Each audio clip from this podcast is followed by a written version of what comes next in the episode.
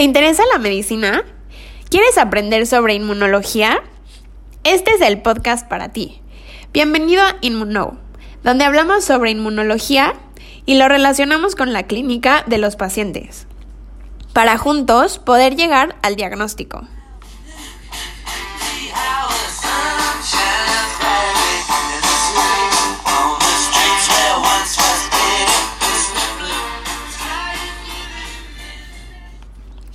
Hola a todos, bienvenidos a otro capítulo de nuestro podcast Inmuno. El día de hoy vamos a hablar sobre inmunodeficiencias primarias, específicamente del síndrome de Wiskott-Aldrich. Comencemos. Como ya sabrán, las inmunodeficiencias combinadas, como el famoso SIV, se producen por alteraciones en los linfocitos T, ya sea por defectos genéticos que provocan la pérdida de estas células o por un deterioro importante de ellas.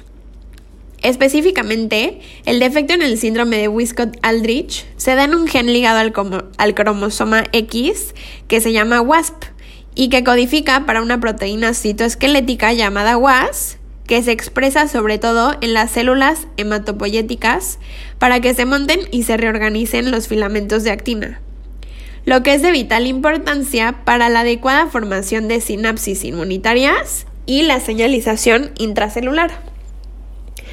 La función defectuosa de WASP afecta a las células del sistema inmune innato y adaptativo, ya que estos dos sistemas necesitan que el citoesqueleto funcione adecuadamente para llevar a cabo procesos como la captación de antígenos en la endocitosis o pinocitosis por neutrófilos o macrófagos, la activación de células T a través de CD3, o la citotoxicidad a patógenos.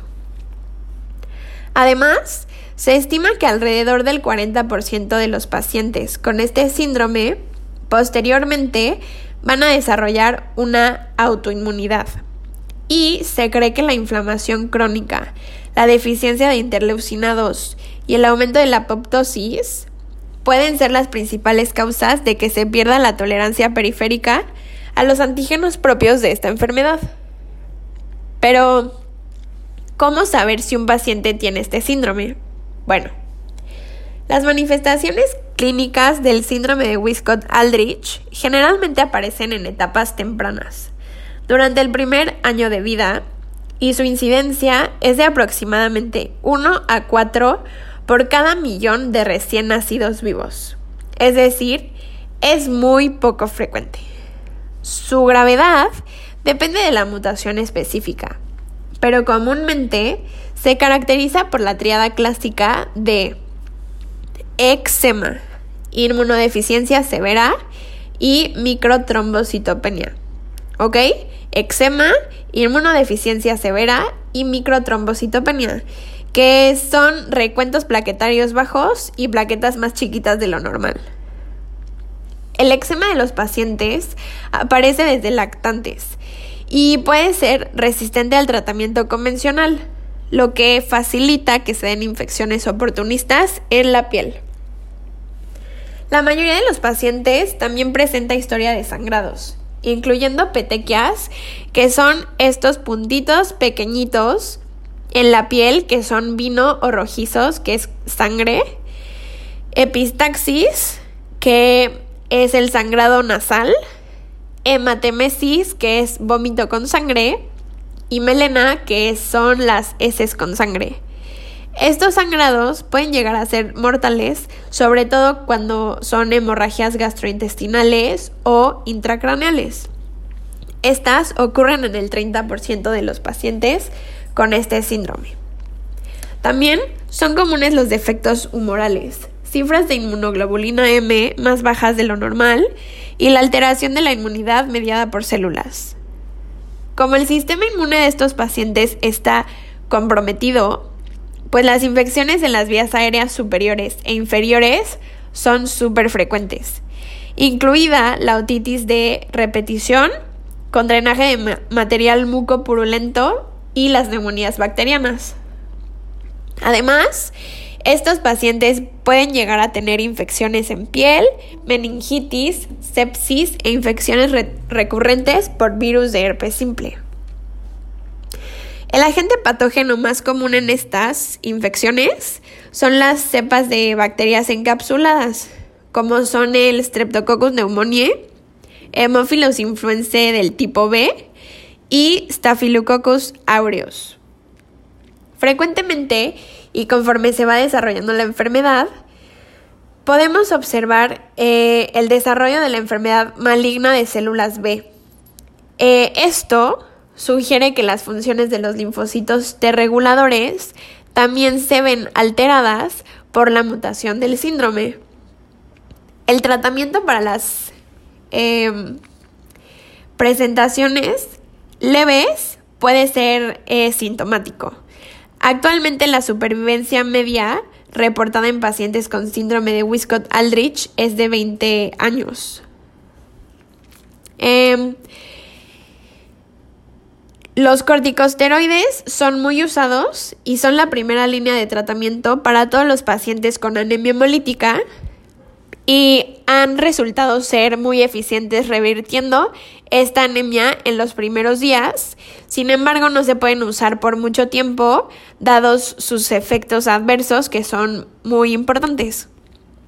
Hay poca información sobre la ciclosporina, la azatioprina y la ciclofosfamida, pero también se llegan a utilizar. Incluso las combinaciones, eh, las complicaciones autoinmunes o inflamatorias necesitan de un esquema combinado de esteroides junto con ciclosporina.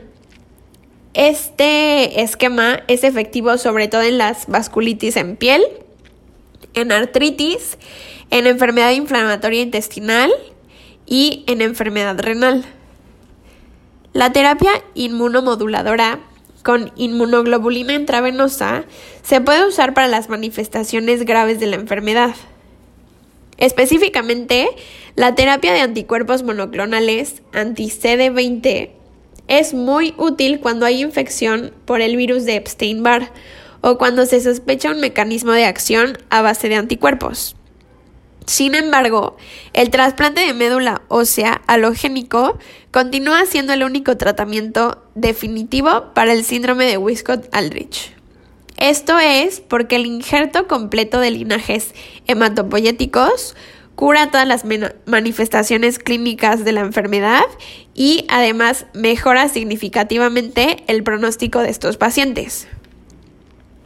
Otra opción terapéutica hoy en día que está muy en boga y que seguramente todos, todos los han escuchado es eh, la terapia génica que se ofrece a los pacientes que no pueden encontrar un donador HLA compatible.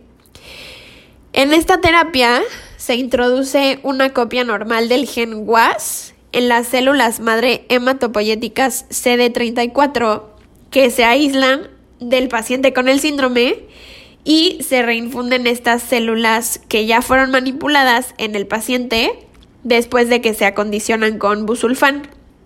Sin embargo, pues obviamente esta terapia no es tan accesible ni está en todos los países, pero pues lo importante es que está habiendo un avance en el tratamiento y que seguramente pronto será más accesible para todos. Ahora sí, recapitulando, eh, dijimos que el síndrome de Wiskott-Aldrich es una inmunodeficiencia primaria que está ligada al cromosoma X y que se asocia en algunas ocasiones a autoinmunidad.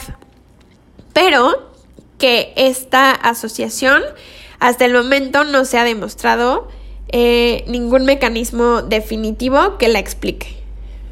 También dijimos que el síndrome se caracteriza por la triada de eczema, inmunodeficiencia y microtrombocitopenia y que hay que vigilar los sangrados, ya que pueden llegar a ser mortales, así como la sepsis por infecciones oportunistas.